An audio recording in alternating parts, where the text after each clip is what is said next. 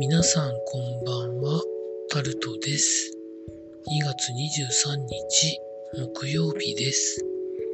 今日は天皇誕生日ということで祝日でございました。皆さんいかがお過ごしになってらっしゃいますでしょうか今日も時事ネタからこれはと思うものに関して話していくんですけど、今日はスポーツしか関心を持てなかったので、スポーツのところだけ見ていきますと、サッカーの女子日本代表が東京オリンピック金メダルのカナダを破るということが記事になってます。国際親善大会の CB リーブスカップの第3戦でカナダと対戦して3対0で勝ったそうです。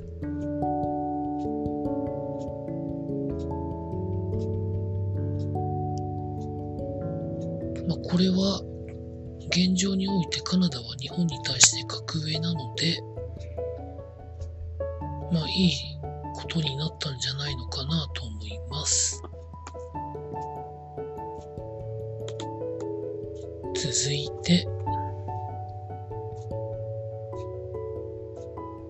今年の阪神タイガースの開幕戦にランディ・バース氏が始球式で登場するということが記事になってます。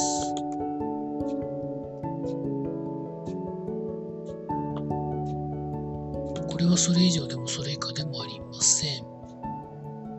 続いて、元サッカー女子日本代表経験のある丸山桂里奈さんとサッカー日本代表経験のある本並健治氏との間に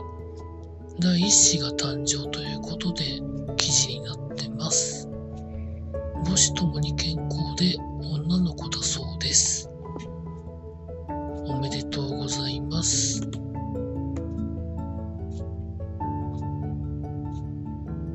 以上そんなところでしょうかね。